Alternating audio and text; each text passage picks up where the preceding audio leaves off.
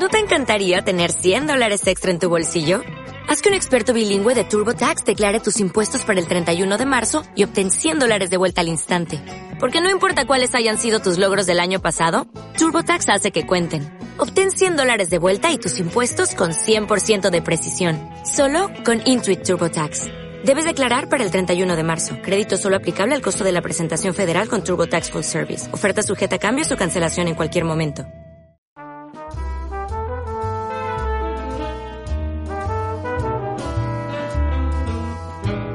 Comienza Pasión Habanos Podcast con David Fernández Prada. Muy buenas y bienvenidos a Pasión Habanos Podcast.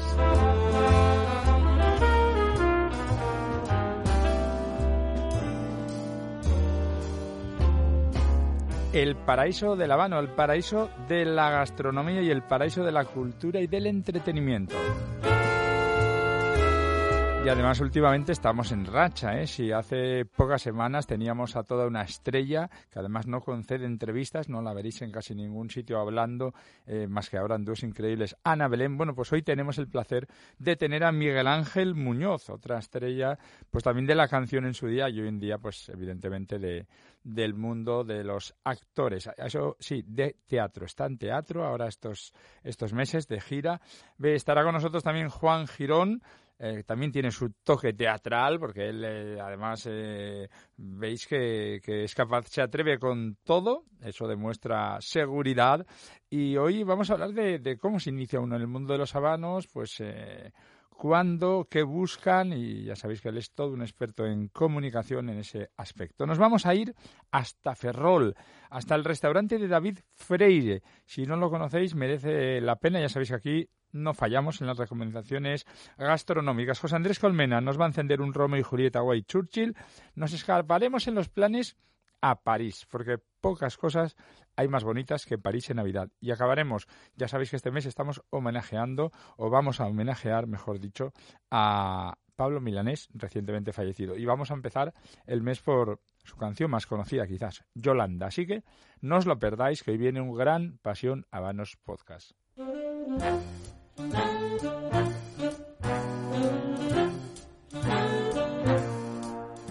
Disfrutando con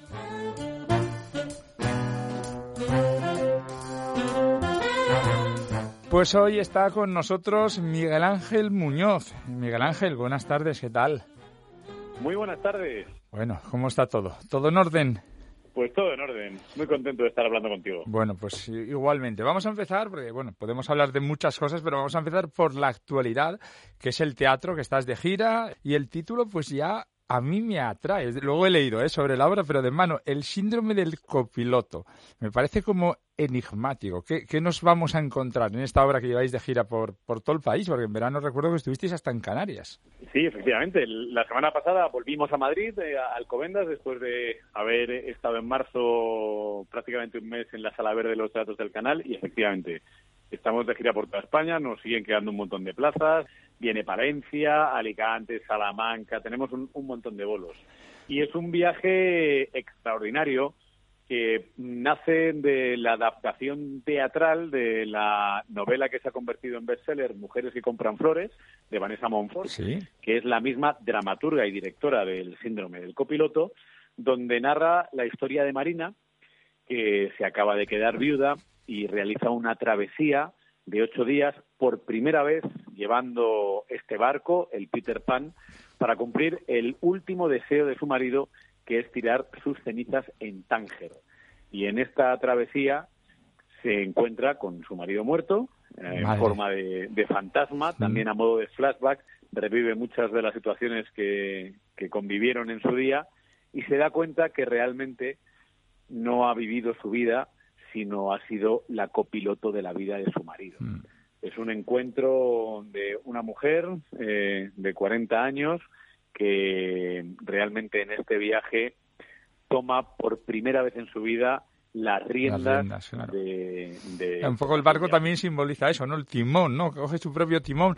No sé si versa sobre más sobre la soledad, más sobre la independencia, sobre los miedos. No sé cómo lo ves tú desde tu punto de vista. Mira, has dicho tres palabras eh, sobre, sobre lo que trata esta historia. así es. Los miedos que, que no solamente pueda tener una mujer, cual, cualquier persona eh, se pasa la vida en la búsqueda de su identidad y muchas veces pues eh, prefieren no tomar decisiones y aceptar las que toma la pareja, el amigo, la familia y no son capaces de, vivir con felicidad o con infelicidad su vida, sino bueno pues eh, por ese miedo mm, no realmente nunca cumplir algunos de los sueños que tienen pendientes. pasa, más, mm, pasa más de lo que pensamos, ¿no? Yo creo que eso va, remueve conciencias, ¿no? Cuando uno acude al teatro, que también quizás es uno de los objetivos, no solo entretener, ¿no? Sino también hacernos pensar.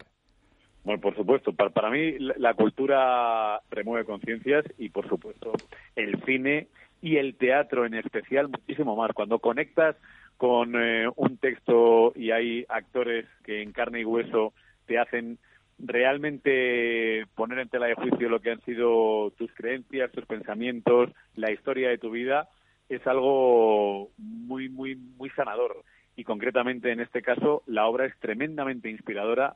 Hay muchísimas personas, hombres y mujeres, tengo que decir que especialmente las mujeres a partir de cierta edad se sienten tremendamente identificadas, que no solamente lloran por el drama que ha vivido Marina, sino porque de alguna manera ven reflejado su propio drama. Mm. ¿Y lo hacéis todo? Sois solo dos personajes realmente, ¿no?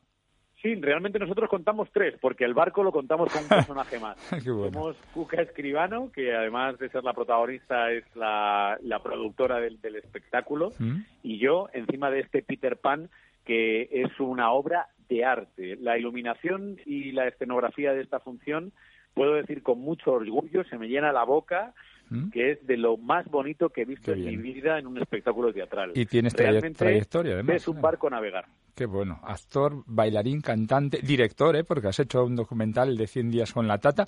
Eh, ¿Te requiere mucho esfuerzo cambiar de registro en función de la disciplina y el papel que hagas? Pues mira, sí, sí que me requiere mucho esfuerzo, pero no solamente por el cambio, sino por cómo yo me tomo las cosas y el trabajo. Me, me encanta esforzarme, me encanta aprender y efectivamente soy muy inquieto y, y por eso pues me gusta subirme a un escenario para hacer esta función, eh, preparar el siguiente proyecto como director o si vuelve a surgir, ponerme mm, a bailar en, en Upanex, que se estrena el 25 de diciembre. Aprovecho para ah, decírtelo. no lo sabía. A ver, cuéntame, cuéntame. Sí, sí, no, esto no contaba yo en mi guion. ¿eh? Cuéntame, ¿hacéis estreno? Ayer lo mm. comunicó MediaPro, que se va a mm. estrenar en, en plataformas, en la 3 Player, como regalo de Navidad, el 25 de diciembre. Este spin-off de lo que fue Un Paso Adelante, donde, en mi caso, encarno de nuevo al Tito Robert, que, vienen con, que viene con un plan de hacer un musical sobre lo que fue el grupo Upadán. Y vamos a descubrir a un montón de jóvenes con muchísimo talento que también cantan, bailan, interpretan. Y la verdad es que va a ser un gusto poder de repente ver una nueva generación como pues fue la nuestra hace 20 años muy completa. Sin duda. Bueno, además, bueno, tú eres un poco más joven, muy poco más que yo. Eh, sabes que hemos nacido el mismo día, ¿eh? eh yo soy del 4, de julio, efectivamente. No es fácil encontrar nacidos el 4 de julio, pero sí, es, es una coincidencia. Y preparando, preparando la entrevista, eh, claro, ya tienes una trayectoria en que cada uno se acuerda de ti, pues eso, de un paso adelante, otros de cuando eras más bien, cuando te dedicabas eso, al, al, al tema de la canción. Pero yo, por ejemplo, sí recuerdo que hiciste peli con Sharon Stone y Andy García, si no recuerdo mal, pero es que actuando, llegaste a actuar con Janet Jackson, llegaste a actuar creo que con los Scorpions, no sé, de todos los compañeros de cualquier disciplina, ¿quién te ha impactado más? Pues mira, sí, sí, la, verdad es que he tenido mucha suerte ahí y, y, permíteme que, el, que te corrija, no es que apareciera la película, es que soy el protagonista. El protagonista, sí, bueno, sí, bueno, lo he expresado bien. García son los papá, el papá y la mamá de mi compañera Mariel Jaffe, que es la coprotagonista de la película, y mi papá José Coronado. Y bueno, hace nada, la, semana pasada estaba eh, presentando la premier de los Grammy Latinos y entregándole un premio a Marc Anthony, también haciendo algo por primera vez muy especial en, mi carrera.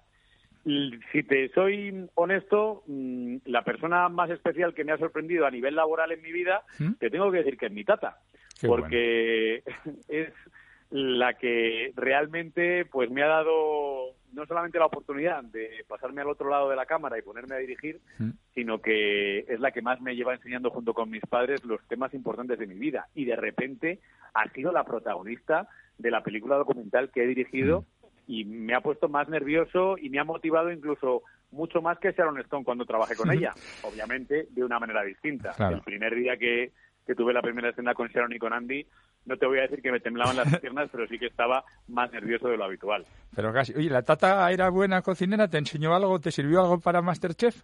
No, la que ha sido y es una gran cocinera es mi madre. Ella cocina de maravilla y además es tremendamente versátil, pero sin embargo no fue quien me enseñó para Masterchef, siempre lo digo, Jerónimo Mateos, un íntimo amigo que se ha convertido en imprescindible en mi vida desde Masterchef, me dedicó mm. cinco horas al día, de lunes a domingo, durante toda la experiencia y él me lo enseñó todo. Él a ti y tú a él, porque tener cinco días, sacar cinco horas, porque me imagino eso, que ahora no tendrás mucho tiempo. No sé si cocinas más ahora que, pues que antes del Masterchef.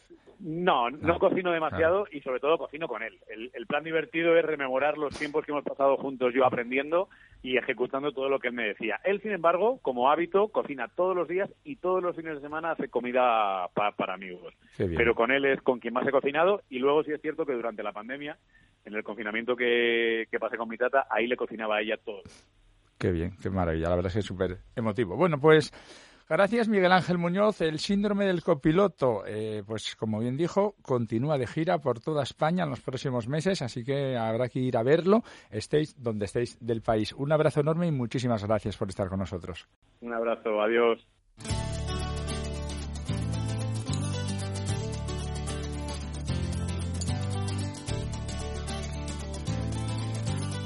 Y esto es Habanos Lovers.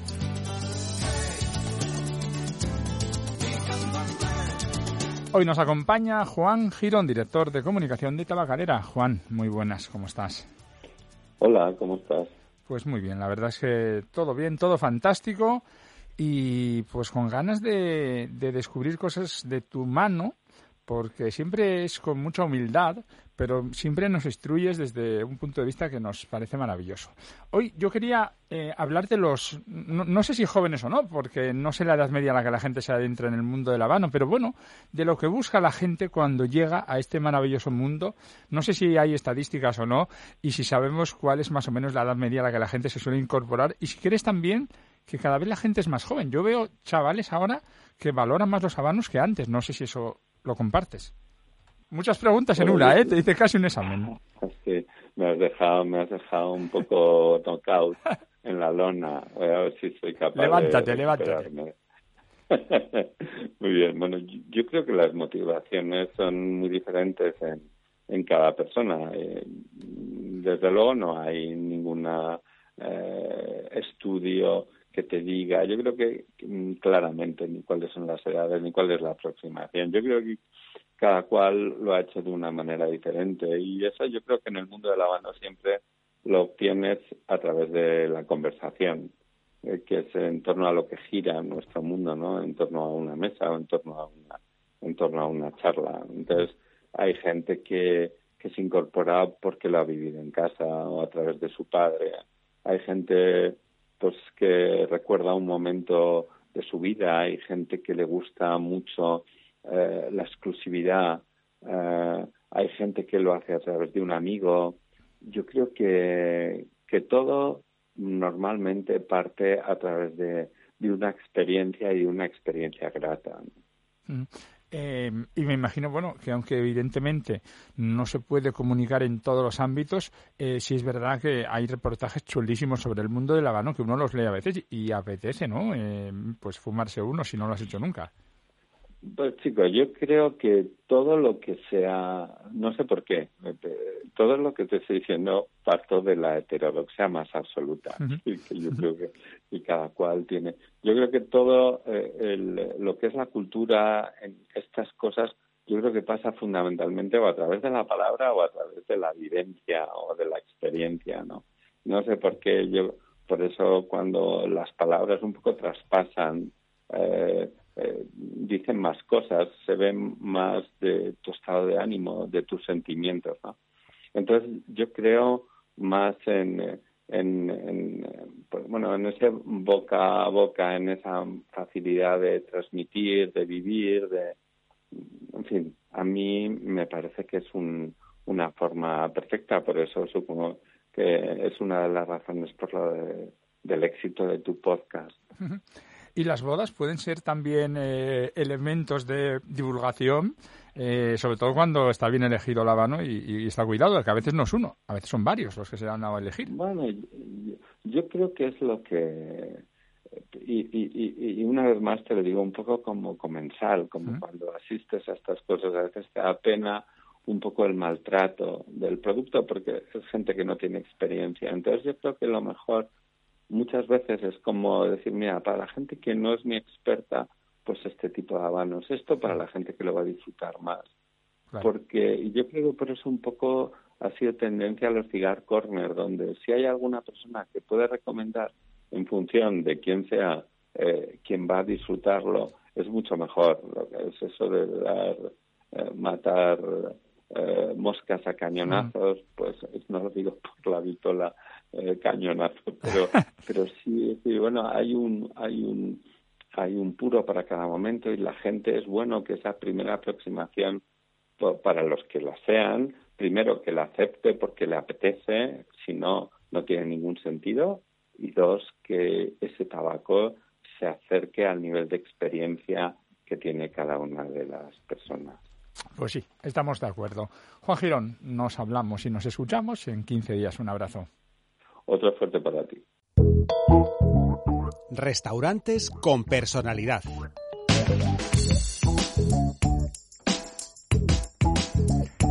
Pues nos vamos a ir, como decíamos al, al principio del podcast, hasta Ferrol. Ahí está el restaurante David Freire. Vamos a saludar a él, al protagonista, al propietario, al cocinero, que le pillamos además con las manos en la masa. David, muy buenas, ¿qué tal? ¿Qué tal? Buenas tardes. Bueno, pues nosotros muy bien. ¿Qué tal todo por Ferrol?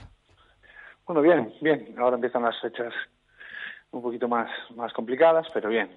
Bueno, complicadas para bien, ¿no? Porque va a haber, eh, no va a ser como el año pasado, que fue un horror, ¿no? En esta época.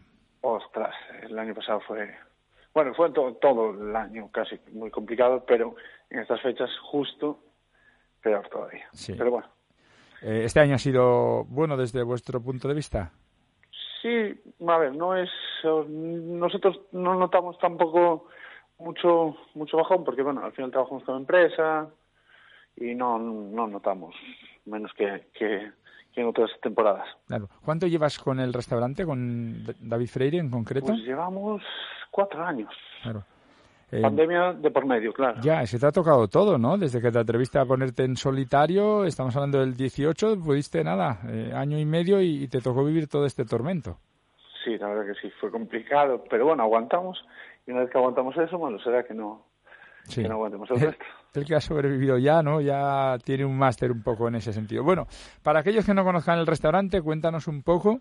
Eh, estáis ahí en, en la ría de, vamos, en, Ferrol, producto cercano, producto de, de, calidad, tanto de, pues por supuesto, del, mar como de la montaña, de, bueno, de los las carnes que hay en Galicia, porque siempre se dice que eso, que en Galicia tenéis una ventaja añadida, que es que tenéis mar y, tierra, ¿no? Es decir, tenéis productos un poco una despensa que no existe en todos los lugares de España.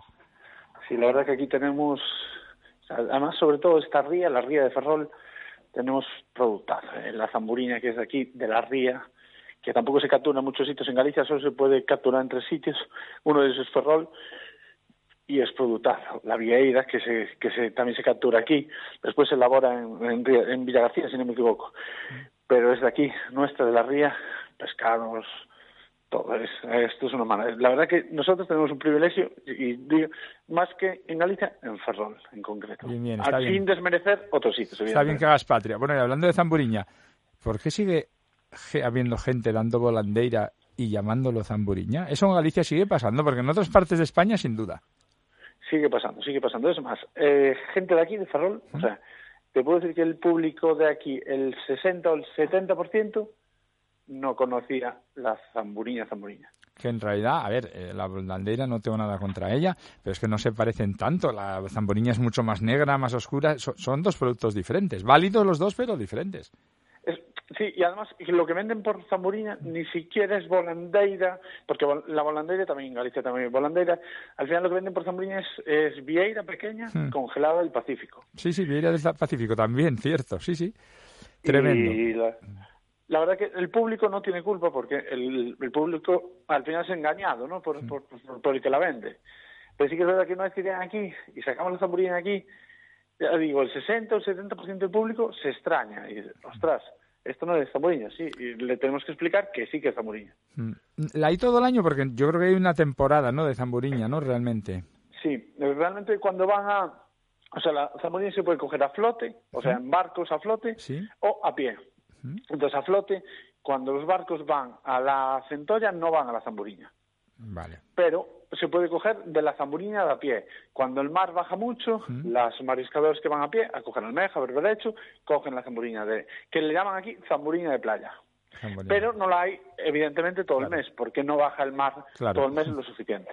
Bueno, eso es lo bonito también, ¿no? Aprovechar. Yo cuando voy a un sitio y hay zamboriña de verdad, eh, pues me, tiro a ella, porque como no es tan habitual, ¿no? Encontrarla, con lo cual es una maravilla. Bueno, ¿cómo definirías, ¿cómo definirías tu, tu cocina? ya sé que hablar de uno mismo no es tarea fácil, ¿eh? Pero intenta. No, producto, producto, producto puro y duro. Mm. Sin, sin, o sea, la elaboración mínima para que no, o sea, intentar llevarlo un poquito arriba, pero producto. ¿Hay alguno dentro de todos los ingredientes o materias primas que tú digas, oye, es mi fetiche o yo, hay un producto con el que me encuentro muy cómodo o no puede salir de mi carta? Sí, algunos, el salmón carpier, por ejemplo, para mí carpier es, o sea, hay dos que son para mí los mejores, los más top a nivel mundial, que es carpier y bálica. Y yo, nosotros utilizamos carpier y al, al final el salmón, eh, sí, eh, viene listo, entre comillas, pero al final hay que saber cortarlo, hay que saber atemperarlo y hay que saber alinearlo, ¿no? Nosotros lo alineamos con un poquito de pimienta y una ralladura de naranja. Y, por ejemplo, eso es uno de los productos que no pueden faltar. Bueno, y a nivel vinícola, eh, que ahora, antes, para hablar de buenos vinos gallegos, todo el mundo se iba a Rías Baixas, pero es que ahora, cerca de Ferrol también empieza a haber vinos en cualquier esquina que merezca la pena la verdad que Galicia con el tema vinos pegó un, subidón bastante fuerte en los últimos 10 años. Le falta ¿eh? aún porque, porque bueno, hasta llegar a, la cultura que tienen la, en Ribera del Duero, que tienen en Rioja, pues tal. Pero la verdad que pegó un subidón. Hay vinazos gallegos. ¿eh? Y en nuestra carta siempre hay vino. Es más, yo cuando viene la gente, yo aquí recomiendo tomar algún blanco que tenga un poquito de barrica, que tenga un poquito de lías pero siempre que sea gallego. Intentamos que siempre sea gallego. Bueno, pues eso es una maravilla. Bueno, cuéntanos ahora, ¿temporada de qué? ¿Qué deberíamos tomar si nos acercamos este mes por Ferrol? Ahora mismo eh, empieza a estar bien la centolla, empieza a estar bien. Qué bien. Aún no, o sea, abrió la veda hace para casi un mes ya y no estaba bien, ahora empieza a estar a tope. La zamburina de playa, si la hay, eh, después los pescados está pegando todo un cambio muy grande y yo creo que es por el tema de la temperatura, ¿no? Este año hizo mucho calor, en verano muchísimo, y los pescados que deberían de estar bien ahora no lo están. Está todo muy, muy revuelto. Eso lo complica todo un poco, ¿no? Antes era todo como más evidente, ¿no? Esta temporada el erizo, esta temporada está bueno el, el mero y ahora, y, y, el problema ya no es ese, sino que los vayamos echando de nuestras costas y no los volvamos a ver, ¿eh? Es que el problema es ese que, o sea, cuando abre la temporada de centolla debería estar bien ya y no lo estaba. Mm. Yo creo que es temperatura, no lo sé, pero, o sea, lo que al final eh, pensamos y, hablamos y yo creo que es la temperatura que todavía no estaba adecuada para ella. Y ahora sí que empieza ya un mes después, bajaron un poquito las temperaturas, llovió, empieza a estar bien ahora. ya en enero y febrero ya ni me lo imagino, eso va a estar Ese es el momento perfecto. Claro. Bueno, pues David Freire, que muchísimas gracias, ya aprovechamos para felicitarte las fiestas, que vaya todo muy bien y que tengas un buen 2023. Muchísimas gracias a vosotros.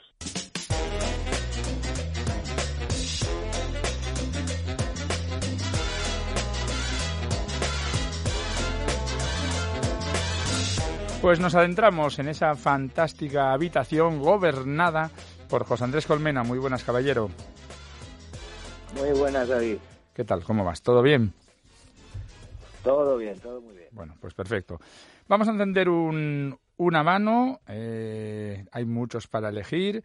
pero en esta ocasión va a ser el Romeo White Churchill. Eh, además, he leído hace no demasiado que son lo, lo, definían como accesibles y muy entretenidos. No sé si está bien empleada esa expresión de entretenidos. Hombre, si te refieres a entretenido en, pues en cuanto a tiempo de fumada, por ejemplo, pues, pues sí que lo es, a que nos proporciona sobre una hora de placer y de disfrute. También es verdad que es muy entretenido y accesible eh, porque es un habano muy equilibrado, nos hace disfrutar mucho por sus tiene unos matices muy amables durante toda la fumada. Mm. Creo además que esta pasada semana había llegado, ha llegado a los estancos, casi como un adelanto de las Navidades en estuche regalo. Eh, cuéntame, ¿cómo es ese estuche? Pues la verdad es que es un estuche muy chulo. Es, eh, es un estuche que está hecho en madera de cedro, contiene cinco Romeo y Julietas White Churchill, y en la parte exterior, en lo que es la tapa del estuche, eh, está inspirada en el logo de la marca Romeo y Julieta, pero es que además no es un estuche como tal, sino que es un pequeño humificador, ya que dentro lleva, pues eso, un, humificadorcito en, en el interior, que con esto conseguimos pues mantener los habanos en perfecto estado de conservación, mm, tanto si lo tenemos en casa como si nos vamos de, de, viaje para poder transportarlo fácilmente de una forma segura en cuanto eh, a características de, de conservación. Y como no es muy grande, pues tiene unas dimensiones ideales pues para, para un viaje no muy largo. Mm. Bueno, descríbeme cómo te entretiene a ti este cigarro. Pues mira, a mí me entretiene porque tiene, cuanto a su fortaleza, es una fortaleza media muy equilibrada.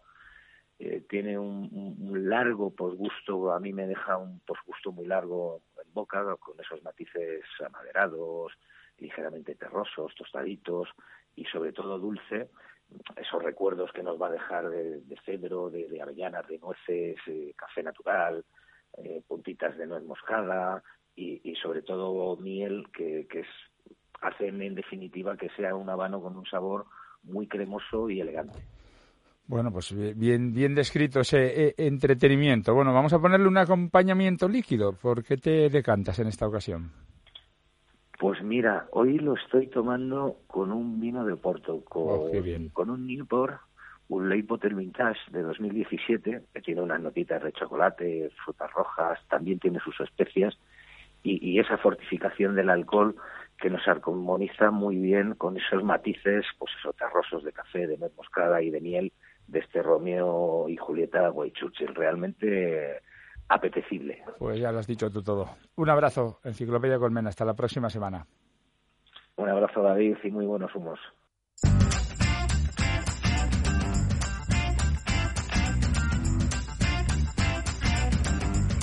Los planes de hoy, ya os adelanto que os van a poner los dientes largos.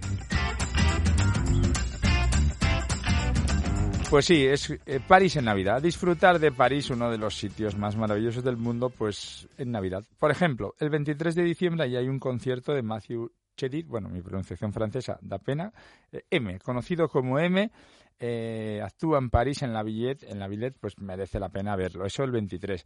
Pero bueno, la Nochebuena, pues imaginaros un mercadillo navideño en Le Marais. Eh, por supuesto, hay otro mercadillo navideño en cerca de Notre Dame imaginaros una cena a la luz de las velas en el Sena. Pues, ¿quién se resiste a París o ir a un bistró a disfrutar del día de Navidad? Yo creo que es un plan fantástico para casi para cambiar también el año. Así que París en Navidad, un lujo al alcance de cualquiera que quiera coger un avión.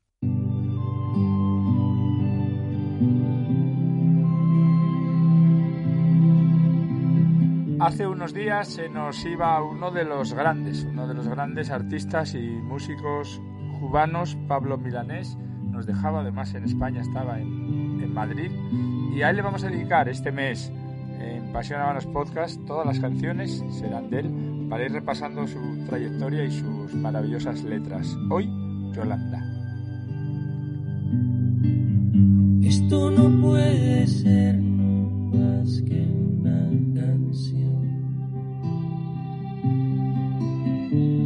Felicidade.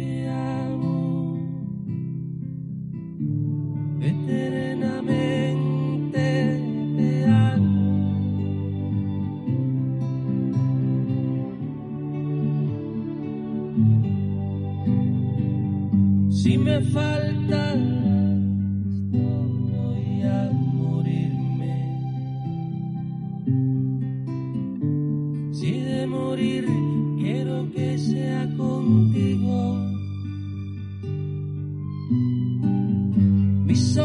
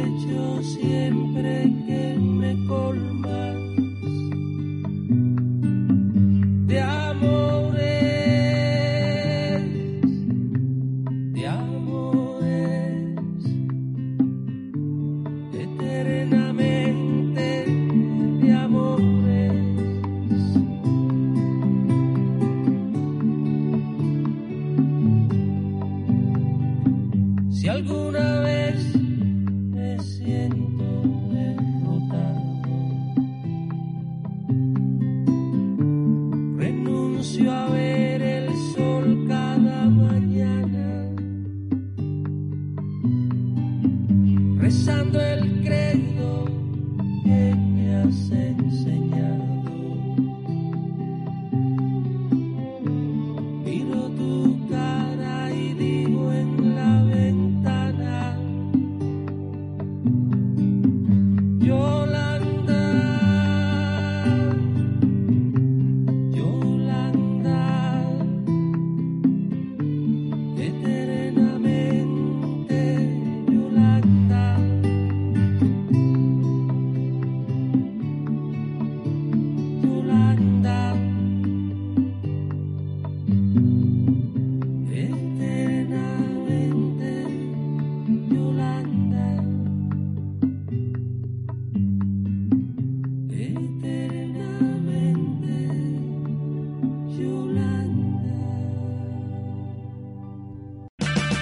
O'Reilly Auto Parts puede ayudarte a encontrar un taller mecánico cerca de ti. Para más información, llama a tu tienda O'Reilly Auto Parts o visita oreillyauto.com.